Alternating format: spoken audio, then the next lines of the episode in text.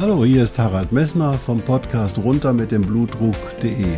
Dich zum Kapitän deines Blutdrucks zu machen, ist das Ziel dieser Podcast-Reihe. Du wirst in den vielen Folgen sicherlich die Themen finden, die dich für deinen Blutdruck interessieren. Ich wünsche dir viel Spaß dabei.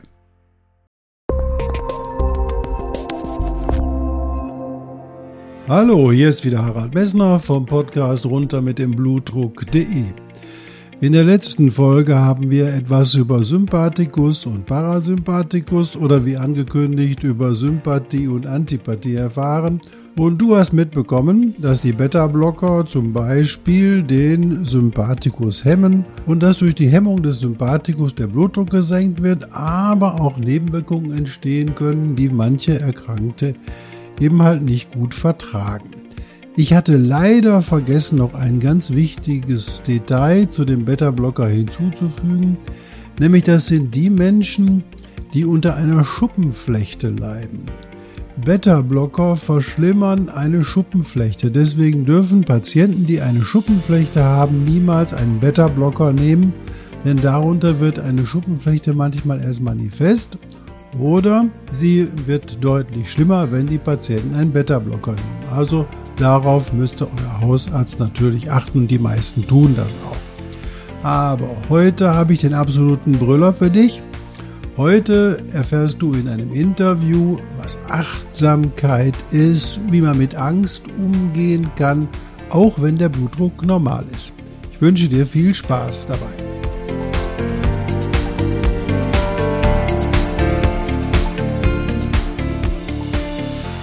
Hallo erstmal, hier ist wieder Harald Messner vom Podcast runter mit dem Blutdruck.de, dein Blutdruckcoach. Ich habe heute eine junge Psychologin dabei, die ich durch die FATS kennengelernt habe. Ja, FATS lese ich auch ab und zu mal.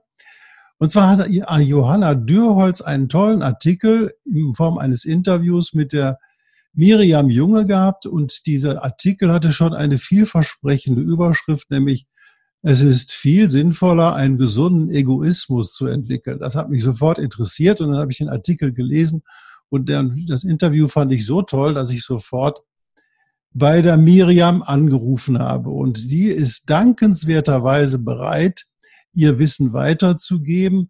Bevor ich hier viel erzähle, möchte ich die Miriam begrüßen und sie gleichzeitig bitten, auch sich einmal vorzustellen. Hallo Harald, ich freue mich total, hier dabei zu sein und äh, mein Wissen zu teilen. Wie du schon gesagt hast, ich bin Psychologin, ich bin psychologische Psychotherapeutin für Verhaltenstherapie, äh, bin auch noch Coach und Autorin eines neuen Buches, das natürlich mit dem Thema zu tun hat. Darüber ging ja das Interview. Und das Buch heißt Kleine Schritte mit großer Wirkung. Ja, super. Vielen Dank erstmal für die einleitenden Worte. Für mich, für, für uns ist ja so, dass wir uns oder ich mich mit den Blutdruckpatienten schon so lange beschäftige und ich immer wieder festgestellt habe, dass die Patienten nicht in der Lage sind, die nicht medikamentösen Veränderungen, also die Änderung des Lebensstils durchzuhalten. Und wenn ich jetzt zu dir komme und sage, ich habe immer wieder Schwierigkeiten mit meinem Blutdruck, meine Ärzte, die kommen nicht mit mir zurecht und ähm, ich bin wirklich verzweifelt, dass mein Leben nicht mehr so funktioniert, wie ich mir das eigentlich vorstelle. Was würdest du mir raten? Also es gibt eben meistens den Grund, wenn Ärzte sagen, ähm, wir finden leider keine, das heißt leider, wir finden keine organische Ursache. Das heißt, die Ursache hat eigentlich was mit dem Lebensstandard zu tun. Ähm, ne, das, das sind die Dinge, die du besser weißt, Ernährung, aber auch vor allem Stress. Ängste und viele dieser Sachen sind den meisten Menschen gar nicht bewusst. Das heißt, die kommen zu mir und haben erstmal gar keine Ahnung und sagen, ich bin noch nicht verrückt, wieso soll ich denn zum Psychotherapeuten? Und dann sage ich, das ist gar nicht schlimm. Ich glaube, wir sind alle so ein bisschen gestört und es ist total okay, zum Psychologen oder zum Psychotherapeuten zu gehen. Und dann fangen wir eigentlich an, darüber zu sprechen, ähm, was Stressfaktoren sein könnten. Und dadurch, dass die Wahrnehmung bei den meisten Menschen gar nicht so auf dem Stress liegt und sagt so, ja, es ist normal. Also es ist normal, dass ich so getaktet bin, dann habe ich da meine Aufgaben, da meine Aufgaben. Und Vielleicht auch irgendwie fühle ich gar nicht mehr so den Sinn in meinem Leben. Ich habe die ganze Zeit gearbeitet, jetzt bin ich irgendwie berentet und ich lebe so meinen Tag, aber ich fühle eigentlich gar keinen Stress, aber ich habe so ein diffuses Unwohlsein. was dann eigentlich der Stress ist. Und dann gehen wir da mehr in die Tiefe und überlegen, was man eigentlich in kleinen Schritten im Alltag ändern könnte, um erstens mehr Bewusstsein dafür zu bekommen, was gut tut und was nicht gut tut und was man vor allem tun kann, um zufriedener zu werden in seinem Leben. Sieht ja, vielen Dank. Es sieht ja so, dass man auch als Rentner, ich spüre das ja jetzt selber, dass man so eingebunden ist in das, was man, dieses Kümmern, was machen die Enkelkinder, was machen die Kinder. Ähm, früher war es die Hausarbeit, der Job und äh, man ist eigentlich ständig in der Erfordernis, oder so fühlt man sich, was leisten zu müssen. Das, glaube ich, geht als Rentner so weiter, es sei denn, man setzt sich wirklich nur hin und macht nichts. Und ich glaube, da sind wir erstmal auch nicht glücklich. Ne? Ja, ja. Also es ist, es ist schon auch wichtig dann, und es kommen tatsächlich wegen Bluthochdruck oder eben wegen dieser nicht fehlenden oder dieser fehlenden organischen äh, Symptomatik, kommen viele Menschen nicht erst ab 60 oder so, sondern die kommen tatsächlich auch schon mit Mitte 40. Ähm, und dann ist es auch eine Aufgabe, darauf hinzuarbeiten, langfristig im Leben einen Sinn zu finden, der sich nicht nur über Arbeit, über Haushalt und über Familie definiert, sondern wirklich so ein Wertesystem zu hinterfragen. Was möchte ich denn, was zum Beispiel einem, an meinem 60. Geburtstag von meinen Freunden und meiner Familie über mich gesagt wird oder an meinem 80. Geburtstag. Und daraufhin erarbeitet man ein Wertesystem und zu fragen, so, okay, ich möchte eigentlich nicht der Mensch sein, über den gesagt wird, er hat immer gearbeitet und jetzt hat er sich seine Rente verdient und ja, leider äh, hat er jetzt irgendwie, steht er kurz vorm Herzinfarkt, sondern wirklich dann darauf hinzuarbeiten, ähm, zu gucken, ich möchte eigentlich, dass an meinem 80. Geburtstag über mich gesagt wird, dass ich viel Zeit für mich hatte, dass ich viel Zeit für meine Familie und meine Freunde hatte, dass ich schöne Dinge gemacht habe, dass ich die Welt gesehen habe, dass ich gute Sachen gemacht habe, auf die ich eben mit 80 und vielleicht 90 auch noch stolz sein kann. Und das ist dann lebenserfüllend und macht glücklich. Sehr gut, du hast das super. Die Frage ist eigentlich, was macht mich glücklich? Nur ist das natürlich für die Leute schwierig. Ich habe ja eben schon gesagt, sie sind eingebunden, sie müssen das Geld verdienen, sie sind äh, in Zwängen, in, in gesellschaftlichen Zwängen, in sozialen Zwängen drin. Wie kann es gelingen, dass ich in so einer Situation auch sagen kann, das macht mich glücklich? Ich glaube, da kommen wir genau auf den Punkt, den dich äh, in dem Titel in der, in der Frankfurter Allgemeinen so ähm, gefixt hat, der gesunde Egoismus, äh, der da bedeutet, ist denn dieser ganze Trubel, sind diese ganzen Zwänge, sind diese Dinge, die ich eigentlich so vorgegeben habe in meinem Leben, eigentlich in einem Funktionsmodus, sind die für mich gut oder darf ich hier an einem, an einem gesunden Egoismus arbeiten, äh, der bedeutet, ich darf auch heute absagen, weil es mir zu viel ist. Oder ich darf heute im Garten arbeiten, obwohl ich eigentlich dazu verpflichtet bin, ähm, auf irgendeine Einladung zum Geburtstag zu gehen und in mich rein und sagen so, nee, das ist mir eigentlich zu viel. Die, die Menschen sind mir zu viel. Eigentlich ach, sind die Gespräche für mich auch nicht so inspirierend. Also ne, dieser gesunde Egoismus bedeutet, sich rausnehmen, darauf zu hören und da reinzuspüren, was mir ganz alleine jetzt im Moment gut tut. Hm, also sich und das auch mal, Bitte? Na, du bist die Nummer eins hier. Äh, das macht langfristig zufrieden.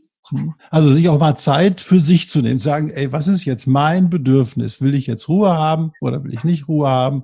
Oder ich habe immer das, den Begriff, ähm, weiß nicht, ob du den, ob der dir auch so was bietet wie ich. Mir, mir, der Begriff Faszination ist für mich eine ganz wichtige Sache. Also für das, was ich mache, das muss ich mit Faszination machen, dann ist es für mich keine schwere Aufgabe. Das ist was für ganz ja. Einfaches. Ist das so? Das ist aber auch ein hoher Anspruch. Also mhm. ähm, immer viel Faszination in seinem Leben finden. Ähm, das hat ganz viel mit Neugierde zu tun und auch viel Mut. Denn äh, sich von was faszinieren zu lassen, bedeutet relativ regelmäßig aus seiner Komfortzone rauszugehen und andere Dinge zu machen. Und das ist, das ist, also wenn man, wenn man eher träge ist oder erschöpft oder tatsächlich Anflüge von Depressionen hat, ist es schwer. Das ist mühsam. Und ähm, dann würde ich eher auf, auf die achtsamen Dinge gehen. Und ich weiß, das Wort Achtsamkeit ist sehr vielleicht sogar esoterisch, äh, mit einem esoterischen Unterton. Aber Achtsamkeit bedeutet, dass man mit Achtung das im Moment bewusst tut, was man tut. Und Achtsamkeit heißt in dem Fall schon, ich trinke jetzt zum Beispiel achtsam ein Glas Wasser. Das heißt, ich tue nur das. Ich spüre, wie dieses Glas in meiner Hand ist. Ich spüre die Temperatur des Wassers. Ich hm. schluck das. Was bedeutet, wir sind total fokussiert auf das, was wir gerade im Moment tun. Und dadurch fährt unser Gehirn so ein bisschen runter und entspannt sich. Und das kannst du bei der Gartenarbeit tun, das kannst du beim Lesen tun, das kannst du beim Essen tun, das kannst du bei Gesprächen tun, kannst du beim Schlafen tun, auch ganz wichtig. Und wenn du es schaffst, dein, oder mehr Achtsamkeit in dein Leben zu bekommen, entwickelst du eine achtsame Grundhaltung. Die, und da kommen wir natürlich wieder auf dein Grundthema zurück, erstens den Blutdruck senkt, weil die Herzrate runtergeht, unsere, also wir stoßen andere Hormone aus, die einfach weniger Adrenalin haben und eben weniger stressauslösende äh, Hormone. Wir atmen ruhiger, unser Herzschlag geht runter. Wir können sehr viel gelassener auf bestimmte Situationen reagieren. Und das Allerschönste dabei ist, wir können auch wahrnehmen, ob das, was wir gerade tun, gut ist. Wie zum Beispiel ganz viele Menschen in ihrem Alltag gar nicht merken, wann sie Durst haben und wann sie nicht Durst haben. Oder, also ne, wenn du achtsam bist, merkst du, ich müsste vielleicht mal was trinken. Aber man muss natürlich auch die Achtsamkeit darauf richten, also das Bewusstsein. Oder du besuchst dir ein neues Hobby, was vielleicht bedeutet, du gehst morgens und abends eine halbe Stunde spazieren oder eine Viertelstunde. Und vielleicht merkst du erst nach dem dritten Mal, dass dir das wirklich gut tut, weil du irgendwie nicht angespannt durch, durch deine Umgebung rennst, sondern wahrnimmst, welche Farbe die Blätter haben, wahrnimmst, wie du atmest, ne, wie sich dein Atem verändert, wenn du schneller gehst, wenn du langsamer gehst. Und dadurch gewinnst du von Mal zu Mal, also immer häufiger machen oder immer regelmäßiger machen, eine Routine, die deinem Körper das Gefühl gibt, sich entspannen zu können, weil regelmäßig was Gutes dazukommt. Sehr schön. Sag mal, funktioniert das auch, wenn man älter ist? Weil man denkt ja immer, nee, so ein altes Gehirn, das kannst du nicht mehr umprogrammieren. Und ähm, das habe ich jetzt 40 oder 50 Jahre so gemacht. Wie, geht das auch für diese Leute? Das geht auch für diese Leute, auf jeden Fall. Es ist dann vielleicht nicht mehr äh, die Weltreise oder das Bungee-Jumping oder ähm, irgendwas Krasses, was vielleicht auch gar nicht sein muss. Sprachen lernen wird auch schwieriger, weil natürlich die Konzentration so ein bisschen nachlässt. Aber das hat wirklich damit zu tun, welche Ansprüche wir haben. Wenn ich mir jetzt sage, ich fange mit der Gewohnheit an, mich jeden Morgen für fünf Minuten im Bett zu strecken und zu dehnen, das kriegt jeder hin. Oder noch viel einfacher, ganz bewusst dreimal am Tag sich ans Fenster zu stellen und viermal tief durchzuatmen. Ist absolut machbar. Oder zu sagen, ich trinke jeden Tag zwei Liter Wasser. Das heißt, ich stelle mir als Gewohnheitsbeispiel zwei Flaschen Wasser dahin und erinnere mich dadurch, dass die Flaschen in einem Raum stehen, daran, dass ich mir vorgenommen habe, alle Stunde ein Glas davon zu trinken. Und das Schöne ist, wir können uns dann am Ende des Abends auch noch belohnen, denn wenn wir, wenn wir schaffen, zwei Flaschen oder sogar drei Flaschen Wasser zu trinken, können wir stolz sein, weil wir was anders gemacht haben als gestern und in die Zukunft investiert haben, weil wir gesünder werden bessere Durchblutung. Die ganzen Sachen, die man machen kann, sind alle, alle relativ einfach. Und die, das Schöne ist, dass, dass diese Langzeitwirkung so sinnvoll ist. Denn wenn wir mehr trinken, wenn wir uns auch nur so ein bisschen mehr bewegen, also so ein bisschen mehr heute bewegen als gestern, ist einfach schon ein Schritt nach vorne, mehr als gestern, bedeutet, dass wir auch entspannter schlafen. Denn genau diese Sachen haben eben sowohl auch, also Meditation und Achtsamkeit, weil dieses Achtsamkeit bedeutet eben in dem Moment meditieren, weil wir nur das tun. Bedeutet letztendlich auch, dass wir besser schlafen, das heißt erfrischter aufwachen, mehr Energie im Tag haben, uns für mehr Sachen entscheiden können. Also wir, wir können anders auf kritische Situationen reagieren, senken den Blutdruck, unser Kreislauf funktioniert besser, wir kriegen eine gesündere Gesichtsfarbe, wir fühlen uns vitaler. Und das sind wirklich so kleine Dinge, die kann man in jedem Alter machen. Hast du diese Tipps in deinem Buch zusammengefasst, dass die Leute wirklich sagen, ey, da könnte ich jetzt nachlesen, bums, das sind so die drei oder vier oder die ersten Highlights, die ich so angehen kann, um ja. mir meine Achtsamkeit beizubringen. Das ist ganz toll. Das hast du übrigens super schön geschildert gerade. Äh, das mit der, mit dieser Gymnastik, das mache ich morgens auch schon so. Das, das finde ich, schätze ich auch, muss ich ganz ehrlich gestehen. Das muss einfach regelmäßig sein für mich. Wie ist denn deine Erfahrung? Wie lange muss man sowas machen, um sowas als positiv zu empfinden? Weil die meisten Leute sagen, boah, ich mache das jetzt dreimal, dann habe ich ja jetzt aber keine Lust mehr darauf. Das ist ja das Problem dieses, dieses Patienten, der was, oder dieses betroffenen Patienten ist furchtbar, dieses Betroffenen, der was ändern möchte in seinem Leben, aber nicht weiß, wann er dann zum ersten Mal spürt, boah, das ist ja richtig eine Nummer, was ich da mache. Ja, das kann schon mal zwei, drei Wochen dauern, aber man muss das ja auch in Relation setzen, denn die meisten Dinge, die wir verändern wollen, haben wir ja auch 30, 30 oder 40 Jahre lang eben anders gemacht. Also das ist dieses Wort Neuroplastizität. Schwieriges Wort, bedeutet aber einfach, dass wir neuronale Strukturen, Netzwerke in unserem Kopf haben, die immer wieder lernfähig sind. Das heißt, wir können immer wieder Teile in unserem Gehirn so verändern, indem sie uns gut tun oder schlecht tun. Ne? Es gibt natürlich auch schlechte Gewohnheiten, aber wie zum Beispiel das Zähneputzen. Das Zähneputzen machen wir alle mittlerweile automatisch oder Fenster zu machen, Türen zusperren. Und Zähneputzen ist eine gute Eigenschaft, ist eine gute Gewohnheit. Wir machen die automatisch. Aber wie wahrscheinlich alle wissen, ist es nicht einfach, Kindern beizubringen, und die können das auch nicht nach drei Tagen, dass man sich jeden Morgen die Zähne putzt. Also lernen wir eigentlich unser ganzes Leben lang schon, schon Dinge und neue Gewohnheiten in unser Leben zu integrieren und wir müssen es halt jeden Tag machen mit einer Routine, bis unser Gehirn merkt, ah, ich wähle jetzt den neuen Pfad und nicht den alten. Ne? Also man gewöhnt sich natürlich auch dran, wenn man am Tag nur drei Gläser Wasser trinkt, aber es ist halt ungesund. Also sollte man es sein lassen. Wenn der höhere Wert ist, dass ich in zwei Monaten merken möchte, dass ich gesünder werde, dass ich besser durchblutet bin, vielleicht sogar schon meinen Blutdruck irgendwie gesenkt habe, sollte ich jetzt anfangen, ein Glas Wasser zu trinken. Prost. Super. Ich habe jetzt, ich hab jetzt hier kein Glas Wasser, sondern ein bisschen Limonade stehen. ähm, was häufig ähm, die Betroffenen bei mir berichten, ist, dass sie nachts aufwachen und das Gefühl der inneren Unruhe haben und nicht wissen, was los ist und dann ihren Blutdruck messen und der Blutdruck ist normal. Und sie kommen dann zu mir und sagen, hey, der Blutdruck ist, äh, ich nehme ja die Tabletten, der Blutdruck ist zwar normal, aber ich fühle mich immer noch nicht toll. Und mhm. ich habe immer noch irgendein Problem, dass ich nachts wach werde, mir geht's nicht gut, auch im Laufe des Tages gibt's Phasen, wo ich mich unwohl fühle. Was würdest du den Leuten raten? Also diese, wenn wir merken tagsüber, dass wir uns unwohl fühlen, ist das eigentlich ein ganz klares Symptom unserer Psyche, unseres Kopfes, dass wir eine Pause einlegen sollten, um mal zu gucken, was da gerade los ist. Und wenn das nachts passiert, sind eigentlich die Gedanken und die unterbewussten Ängste so stark, dass unser Gehirn und unser Kreislauf hochfährt, zu sagen, so, okay, wir sind so gestresst, du kannst jetzt nicht schlafen. Auch wieder hormonelle Ausschüttung. Das heißt, unser Körper ist eigentlich in so einem Stressmodus und sagt so, boah, nee, jetzt nicht schlafen, denn wir müssen abwehrbereit sein.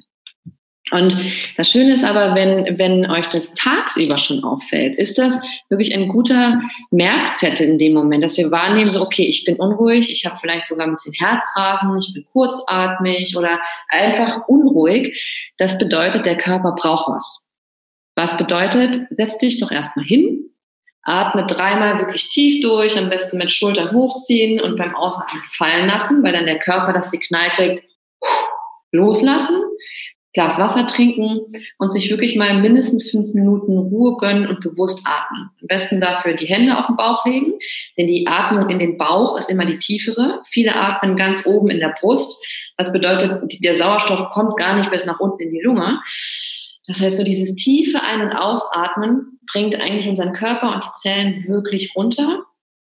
Und wir merken, dass wir nach spätestens zwei Minuten schon viel ruhiger sind, wenn wir das durchziehen. Also da merkt man das Ziel dieser Übung sehr, sehr schnell. Und wenn diese Gedanken oder diese Unruhe, ähm, wenn du das machst, also wenn du regelmäßig zum Beispiel atmest und trinkst, wenn die dann auch immer noch anhält und du merkst, es wird sogar mehr, dann würde ich tatsächlich empfehlen, mal mit einer professionellen Person darüber zu sprechen, denn wir alle haben Themen in unserem Leben. Wir alle sind durch Krisen gegangen oder gehen auch noch durch Krisen. Und es ist total in Ordnung, sich da einfach auch an eine professionelle Person zu wenden, die, die da hilft. Denn wenn dir dein Knie über drei Monate wehtut, sagst du auch nicht so, ja, ich warte mal ab, sondern dann gehst du wahrscheinlich auch zum Orthopäden und du wirst wahrscheinlich irgendwie auch nicht da zu Hause mit einem Lineal dein Knie irgendwie fixen, sondern du wirst dir professionelle Hilfe holen und äh, das nicht wegatmen können. Denn manche Dinge müssen einfach behandelt werden und das ist total okay. Also diese Situation, dass in der Nacht dich ein Unterbewusstsein weckt, ist schon eine, ein Zeichen, wo man sagen muss, hier muss man nachgucken, was da los ist. Da sollte jemand zu Rate oder zu äh, zugezogen werden, der sich mit dem Thema auskennt. Denn genau. also man muss ganz klar sagen, Schlafpillen machen keinen Durchschlaf, sondern Einschlafpillen machen nur Einschlaf und niemals einen Durchschlaf. Genau. Das sind genau. so Dinge, die häufig ver verwechselt werden. Wenn da Leute sagen, boah, ich habe eine Schlafstörung, dann fragt man sie, kannst du nicht einschlafen oder kannst du nicht durchschlafen? Die sagen, nee, einschlafen geht gut, aber durchschlafen geht gar nicht. Dann kannst du die Schlafpille eigentlich vergessen, dann ist ein anderes Problem dahinter.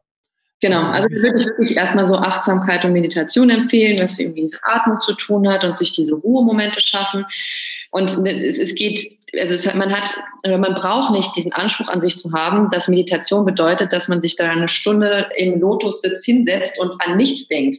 Das können Menschen machen, die vielleicht zehn Jahre im Kloster waren. Aber der Anspruch an Achtsamkeit bedeutet vielleicht schon zwei Minuten zu schaffen, sich hinzusetzen, ruhiger zu werden, vielleicht ein autogenes Training zu machen, so eine kleine Achtsamkeitsübung und zu merken, ach guck mal, ich werde ruhiger und ich habe die Kontrolle. Das ist eigentlich so das wichtige Learning. Denn auch wenn man regelmäßig nachts aufwacht oder tagsüber so Unruhemomente hat, beunruhigt das ja noch mehr, weil man denkt so, oh Gott, ich krieg, ich, ich habe ich hab, vielleicht krieg ich eine Panikattacke oder vielleicht bin ich krank, mit meinem Körper stimmt irgendwas nicht und dementsprechend werden dann ja auch wieder Stresshormone ausgeschüttet. Von daher kann das dann auch so ein Selbstläufer werden und es ist da wirklich wichtig, frühzeitig aufzupassen, das achtsam wahrzunehmen und dann entsprechend zu handeln. Sehr schön. Also das, der Begriff Meditation wird ja auch immer häufiger gebraucht. Es gibt ganz viele Menschen, die sich damit ja auch jetzt schon beschäftigen. Es gibt ja zahlreiche Videos im Internet auch über Meditation. Und das muss sicherlich äh, um sich greifen oder muss sicher weiter gefördert werden. Das finde ich ganz toll, dass du das da erwähnst, dass man sich mit sich selber zur Ruhe kommt, ähm, seine eigene Gedankenwelt verlieren kann und dabei auch mit dieser Atemtechnik zu dem inneren Gefühl entwickeln, also ein inneres Gefühl entwickeln kann. Genau. Habe ich auch erst gelernt in letzter Zeit, deswegen bin ich ganz begeistert, dass du das da einmal ansprichst. Ähm, die andere Frage war noch, ähm, wenn, da, das fiel mir eben so ein, als du darüber gesprochen hast, wenn ich zum Psychologen gehe, dann bin ich ja nicht verrückt.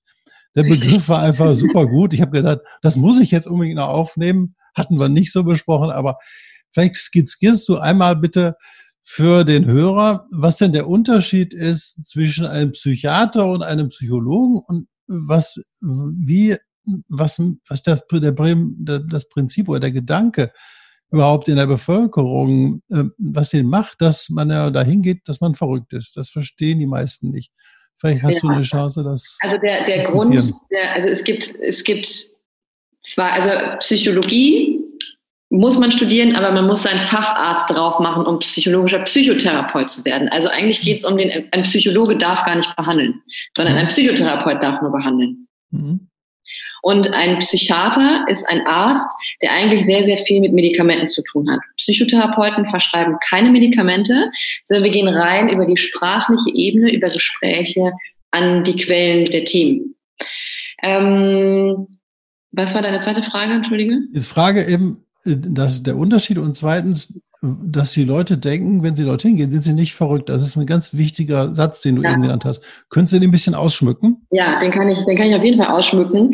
Wir haben da immer noch Nachfolgen des Nationalsozialismus, denn ähm, psychisch Erkrankte ähm, und wurden in also wir wurden erstens deportiert oder wurden sofort in Psychiatrien gesteckt. Und da gibt's ja immer noch ganz schlimme Filme drüber. Äh, auch in Psychiatrien ist es nicht dramatisch. Also es ist total okay, wenn man, keine Ahnung, zum Beispiel einen Alkoholentzug hat oder eine schwere Depression, so dass man wirklich Suizidgedanken hat oder einfach nicht mehr klarkommt im Alltag, sich für, für zwei, drei Wochen stationär zu begeben ähm, weil es einem danach einfach wirklich besser geht. Also in der Psychiatrie kriegt man medikamentöse und psychotherapeutische Unterstützung. Da sind Psychiater und Psychotherapeuten. Und natürlich ist dieses Thema Psychotherapie noch so stigmatisiert oder eben so schlecht ähm, oder hat so einen schlechten Ruf, weil die meisten Menschen denken in Deutschland, das schaffst du schon alleine. Das ist doch nicht so schlimm. Ja. du, wenn du depressiv bist, isst du mal ein bisschen Schokolade, schläfst halt ein bisschen mehr, stell dich nicht so an. Aber die Wissenschaft hat einfach klar erwiesen, ähm, dass Depressionen, Angststörungen, Anpassungsstörungen, das heißt zum Beispiel es passiert irgendwas, dass es eine Trennung sein, dass es ein Tod sein und man eine Anpassungsstörung entwickelt. Das heißt, der Körper und die Psyche kann sich an diese aktuelle Situation nicht so schnell anpassen und reagiert mit depressiven Symptomen. Oder dass man zum Beispiel aufhört zu essen, keinen Appetit mehr hat oder übermäßigen Appetit, so Interessenverlust, Hoffnungslosigkeit, so Grübelschleifen. Also all diese Dinge, über die man eigentlich gar nicht so spricht in unserer Gesellschaft, die einfach wirklich eine Krankheit sind äh, führen dazu, dass man sagt, das schaffst du schon alleine und du bist ja nicht so verrückt, dass du zum Psychotherapeuten musst. Das ist die Klapse. Ne? Auch so ein, auch wieder so ein Begriff, man denkt so, nee, es ist einfach wahnsinnig wichtig, wenn du zufrieden und gesund älter werden möchtest, musst du ab und zu mal checken, ob bei dir alles in Ordnung ist. Genauso wie man regelmäßig zum Hausarzt geht.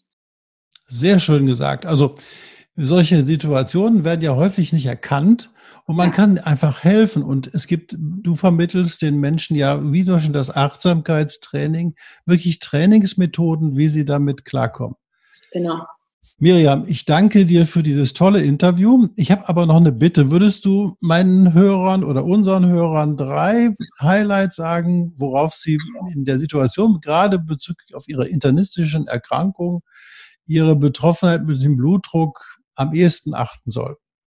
Also Bewegung ist wahnsinnig wichtig. Es geht nicht darum, dass jetzt gleich ein Marathon gerannt wird, sondern dass man wirklich mehrfach am Tag Bewegung mit reinnimmt und diese Zeit in der Bewegung dafür nutzt, zu atmen, das aufzunehmen und wahrzunehmen, was um, um einen herum passiert und nicht über Dinge zu grübeln, die davor passiert sind oder die danach passieren sollen. Also wieder dieses Thema Achtsamkeit. Ein ganz wichtiges Thema für mich auch persönlich ist dieses regelmäßige Meditieren. Das heißt, ich setze mich morgens drei Minuten hin, mittags in meiner Mittagspause zehn Minuten und abends zum Runterkommen nochmal fünf Minuten. Ist total machbar.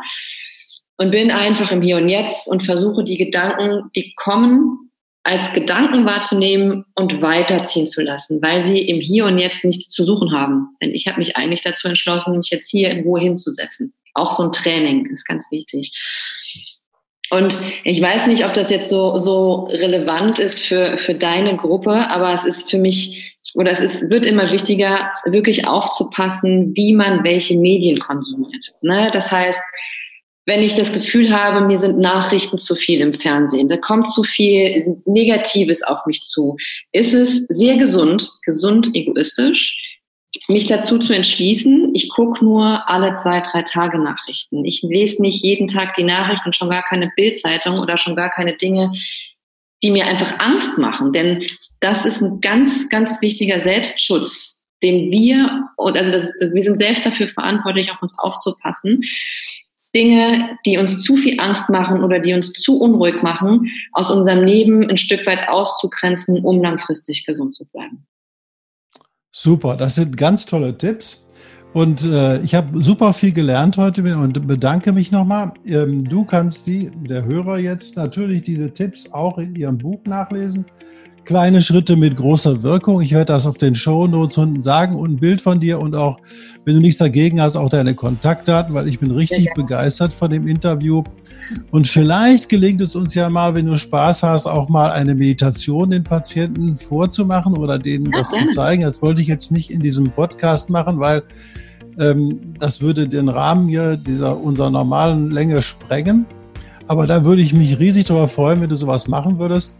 Und äh, dann sehen wir uns vielleicht wieder. Ja? Das machen wir. Ähm, vielen Dank. Ein tolle, ist tolles Interview. Ich bin restlos begeistert. Ich danke dir. Bis ganz jo. bald. Okay. Also, lieber Hörer, äh, vielen Dank für, dass du aufmerksam warst. Das war der Podcast mit Miriam Junge. Ich hoffe, du hast genauso viel mitgenommen wie ich. Wenn du nur die Hälfte von dem mitgenommen hast, was ich mitgenommen habe, hast du, bist du der absolute Gewinner. Du kannst dir das gerne wieder anhören. Ich danke für deine ähm, Geduld, diesen etwas längeren Podcast anzuhören. Wir werden das in der Hinsicht möglicherweise fortsetzen. Vielen Dank für deine Aufmerksamkeit. Tschüss.